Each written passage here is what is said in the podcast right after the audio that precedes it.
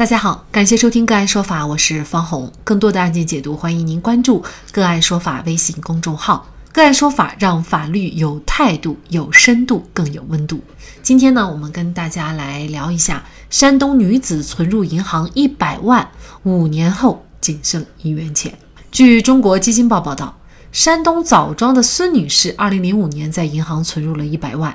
五年以后去取钱，却被银行告知存折上只有一元钱。在和银行交涉的过程当中，孙女士竟然还被刑事拘留。二零二零年十二月，法院判决银行支付孙女士存款和利息。然而，直到今年七月，法院对银行实施强制执行，孙女士才拿到了自己的钱。具体案情，我们先一同来了解一下。孙女士向法院诉称，二零零九年七月和九月，她先后两次在枣庄农商行。当时呢是山东枣庄恒泰农村合作银行薛城支行永福北分理处，共存入了一百万，每次五十万。二零一四年下半年，他拿着存折去取钱的时候，银行员工却告诉他存折上只有一块钱。争吵当中，枣庄农商行报了警，派出所让孙女士通过法院诉讼解决。不料在法院审理过程当中，枣庄农商行却说孙女士伪造了存折。然而，经过公安侦查，孙女士并没有伪造存折，但是枣庄农商行仍然拒绝支付孙女士的存款，于是孙女士就要求法院判令银行支付她一百万存款和利息。没想到，到了二零二零年，枣庄农商行依然称孙女士涉嫌伪造、变造金融票证。二零一七年，公安局对此进行立案。二零一八年三月二十一号，还对孙女士进行了刑事拘留。因为孙女士患有严重疾病，在对其拘留近一个月的时候，对她采取了取保候审措施。在公安立案侦查过程当中，涉案存折被鉴定为是伪造的。枣庄农商行还向法院出具了司法鉴定意见，以存折交易页码上的字迹不是同一台打印机打印等，说明孙女士的存折是伪造的。枣庄农商行还说，孙女士对涉案资金来源解释前后矛盾，足以说明其在说谎。而且，二零零九年存入银行，到二零一四年才支取，长达近六年的时间对存款不予管理，不符合常理。二零二零年四月九号，枣庄市公安局经查明，认为没有证据证实孙女士实施了变造金融票证的行为。到年十二月二十四号，枣庄市薛城区法院判决枣庄农商行向孙女士支付存款一百万及利息。不料半年过去，枣庄农商行一直没有履行义务，法院对枣庄农商行薛城支行立案强制执行。存折为何被先后认定为真又认定为假？为什么会出现这样的情况？银行又是否构成诬告陷害？存款不翼而飞，存款人遭遇此事又该如何自证清白？就这相关的法律问题，今天呢，我们就邀请北京维京律师事务所权益合伙人、北京市朝阳区律师协会权益保障委员会副秘书长杨林峰律师和我们一起来聊一下。杨律师您好，哎，你好，方红。嗯，感谢杨律师啊。那这个案件呢，在我们看来，孙女士的维权可谓是一波三折，很不容易啊。首先呢，刚开始的时候，存折被认定为是真的，但是后来又被鉴定为是假的，最后啊，又被认定为是真的。一个存折为什么经过鉴定，一会儿是真，一会儿是假，这么不严肃呢？我看了一下这两份判决啊，一个就是这个孙女士的这个民事判决，还有一个。呃，相关的一个刑事判决啊，呃，基本上呢，对这个案情啊是了解的。那也就是说，严格意义上来讲呢，啊，存折先被认定为真，后又被鉴定为假，啊，最后又被认定为真，啊，这种说法呢也不太准确，啊，就是说，经过这个咱们山东一家司法鉴定机构的鉴定，啊。认为孙女士手中的这个存折啊是假的，这个也是没有问题的，啊，最终又被认定为真呢，啊，这个真呢，这里面是指的是法院啊，法院并不是认为这个就是孙女士手里面这个存折是真的，啊，这个存折被界定是假的是没有问题，女法院认为呢，孙女士与这个啊这个案子里这个被告。那也就是这家银行啊，枣庄农商行，啊，啊，他的这个一百万元的这个存款关系啊是真实的，也就是说，这种存款关系呢，它它是通过其他的一些材料啊，就是呃其他的两个账户啊反映出来，这种存款关系是真实的啊。总的来看，在这里面，呃，司法机关的认定啊还是比较啊公允的啊，比较公允的。我我琢磨了一下啊，我认为这里面呢有三个方面的原因造成发生这种情况。其中第一个呢，就是最恶劣的啊，也就起关键作用的啊，是一个这里面有一个叫铁某的女人啊，她是伪造了这个存折啊，欺骗了孙女士，她把这个伪造的这个存折呢给了孙女士，然后孙女士呢又凭着这个伪造的存折来起诉啊，最后呢，银行说这个存折一看是假的呀，确实一对照是假的，是吧？一鉴定也是假的。啊，然后呢，法院就把这个案子呢就移送到公安机关，啊，就是涉嫌这个编造伪造这个金融票证，啊，就这样，田某的这个女女人啊，她是在这里面起到了一个关键性的一个一个作用。那这个田某又是一个什么人？呃，孙女士的存折怎么会他认为是在田某的手上呢？公开的资料啊，他是也是银行的一个职员，可能啊。或取得了这个孙女士的信任，啊，然后帮他代办了一些银行的一些业务，啊，第二个造成这个呃问题的一个因素呢，就是银行，啊，银行它在这个风险管理还有内控制度方面不健全，啊，执行呢也不严格，所以说给这个啊违法犯罪分子呢以可乘之机，就假如说这个存折呢，哎是田某代办的。啊，田某代这个孙女士办的，然后呢，这个取款呢，呃，当时孙女士在另外两个账户上存了一百万，哎，后来田某就代这个孙女士取出了一部分钱，说明这个银行对于这个风险管理啊，还有这个内控制度啊，它不健全，执行也不严格。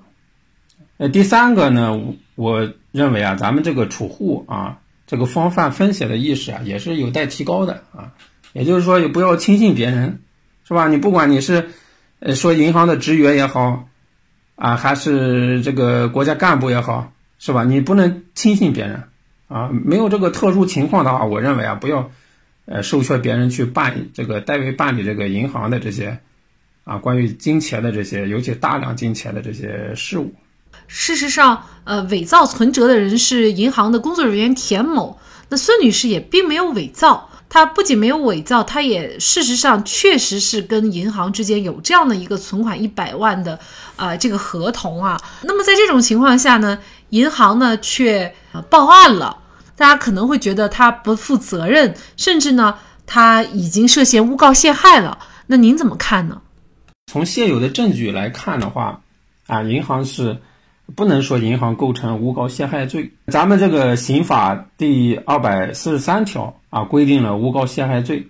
啊，诬告陷害罪是指捏造事实诬告陷害他人，是吧？意图使他人受到刑事追究，情节严重的。但这里面还规定了，不是有意诬陷，而是错告或者说截取事实的，不适用前款的规定。它不是有意的诬陷，啊，如果不是有意的诬陷的话，就不构成诬告陷害罪。是吧？在这个案子中，公安机关最后没有定孙女士的罪。根据咱们现在的这个，我看到这两个判决有限的资料啊，我看不出来银行是明知道孙女士在这有一百万，故意想让她受到刑事追究啊，所以说不能轻率的认为这个银行构成诬告陷害罪啊。这个存折确实是伪造的，并且呢，孙女士她在银行里面的账户里面的那些一百万呢。确实也就基本上被取取完了，但是公安机关呢，它作为司法的侦查机关，那么显然它在针对一个人限制人身自由方面呢，呃，在证据方面是有一定把握的，你才能去限制孙女士的人身自由哈。因为银行报了案，后来呢，公安机关就直接对孙女士呢进行了这个拘留。公安机关是否要对自己的错误积压来承担相应的责任呢？如果说公安机关及其民警啊不合法、不适当的执法啊，造成了相关的损失的话啊，要承担相应的责任啊。就好像在咱们这个案子中，明显的根据国家赔偿法的规定啊，错误拘留，公安机关要作为赔偿义务机关，要给予孙女士相应的赔偿金，这是一个。第二个呢，就是说，如果公安机关的民警在执法活动中，因为故意或者说过失啊，造成了执法过错的啊，要按照相应的规定追究执法过错责任啊。这种过错责任呢，包括刑事责任啊、行政责任，或者说啊其他的处分行为。所以说这里面呢，呃，国家赔偿是确定的啊。至于说其他的公安机关民警有没有其他的责任？啊，就要看在这个办案的过程中，啊，是不是存在着过错。呃，那么这个可能还需要详细的调查了解哈。这个案件呢，其实我相信很多人跟我一样，就是对于银行的这种做法呀，特别的不理解哈，甚至是呢有一些愤慨。为什么呢？你说前期银行。呃，蒙在鼓里，对于是否伪造的这个情况，他并不清楚真实的情况。但是后期法院已经认定了孙女士确实有一百万存在银行，而且呢，也判决要求这个枣庄农商行呢向孙女士支付一百万和利息。但是这个枣庄农商行呢一直都没有履行这个义务，到最后呢是法院对其进行了一个啊立案的强制执行哈。咱们存款人在银行存钱，本以为是非常安全的，但是如果是遭遇孙女士的这种情况，呃，怎么来自证清白，或者说能够要回那个属于自己的存在银行里的钱？这个证据要怎么储户来举证呢？又要怎么来证明这个又是不是有一些强人所难了呢？从两点说一下。第一个呢，就是说关于这个执行生效判决的义务的问题。通过我承办的一些案件，我确实体察到，就是说咱们这个国民这个法治意识啊，在不断的提高，但是确实也存在着啊需要改进的地方啊。如果说你觉着这个判决啊不公平，或者说是错误的，你可以通过合法的途径去反映啊，但是不能不执行啊，不管对错，先执行。第二个呢，就是说遇到这种事情的时候呢，存款人怎么办啊？我想啊，有这么几点需要注意啊。第一个呢，就是说办理银行业务啊，最好是本人办理，不要委托别人办理，哪怕说这个人是是这个银行的工作人员。第二个呢，就是说对于呃这个风险管理和内控规章制度啊不健全、不完善、执行不严格的这些银行机构啊，要慎重。啊，还是要慎重选择内控的规章制度健全、完善、执行制度严格的这种银行银行啊，这样的话，呃，发生这个事情的概率，发生这个意外事件的概率比较小。第三个呢，我认为发生争议后啊，呃，要实事求是的说明问题啊，要咨询专业的律师，提供相应的证据，这样呢，便于金融机构、司法机关很快的查明这个事实，最后呢，也能。便于维护咱们自身的合法权益。孙女士这个案子，她是当初是吧，就把这个跟田女士让田女士代办，每次存取钱是不是你自己去存取的？开户是不是你自己开的？我想她要是一开始说清楚，可能呢就更加便于，不管是银行也好，还是司法机关也好，把这个事实查明。银行的监管不到位，导致银行工作人员伪造孙女士的存折和签名，侵犯了孙女士的权益。为此。孙女士还被拘留，尽管工作人员田某已经被定罪，但是银行却仍然不愿意为自己的错误买单，积极的支付孙女士一百万。银行的错误让储户买单，这不该是一家商业银行的待客之道。好，在这里再一次感谢北京维京律师事务所权益合伙人、北京市朝阳区律师协会权益保障委员会副秘书长杨林峰律师。那更多的案件解读以及呢我们的线上视频讲法内容呢，欢迎大家关注我们个案说法的微信公众号。另外，您有一些法律问题需要咨询，都欢迎您添加幺五九七四八二七四六七这部手机号的微信号向我们进行咨询，我们会将您的问题转给我们专业资深的律师进行解答。好，感谢您的收听，我们下期节目再见。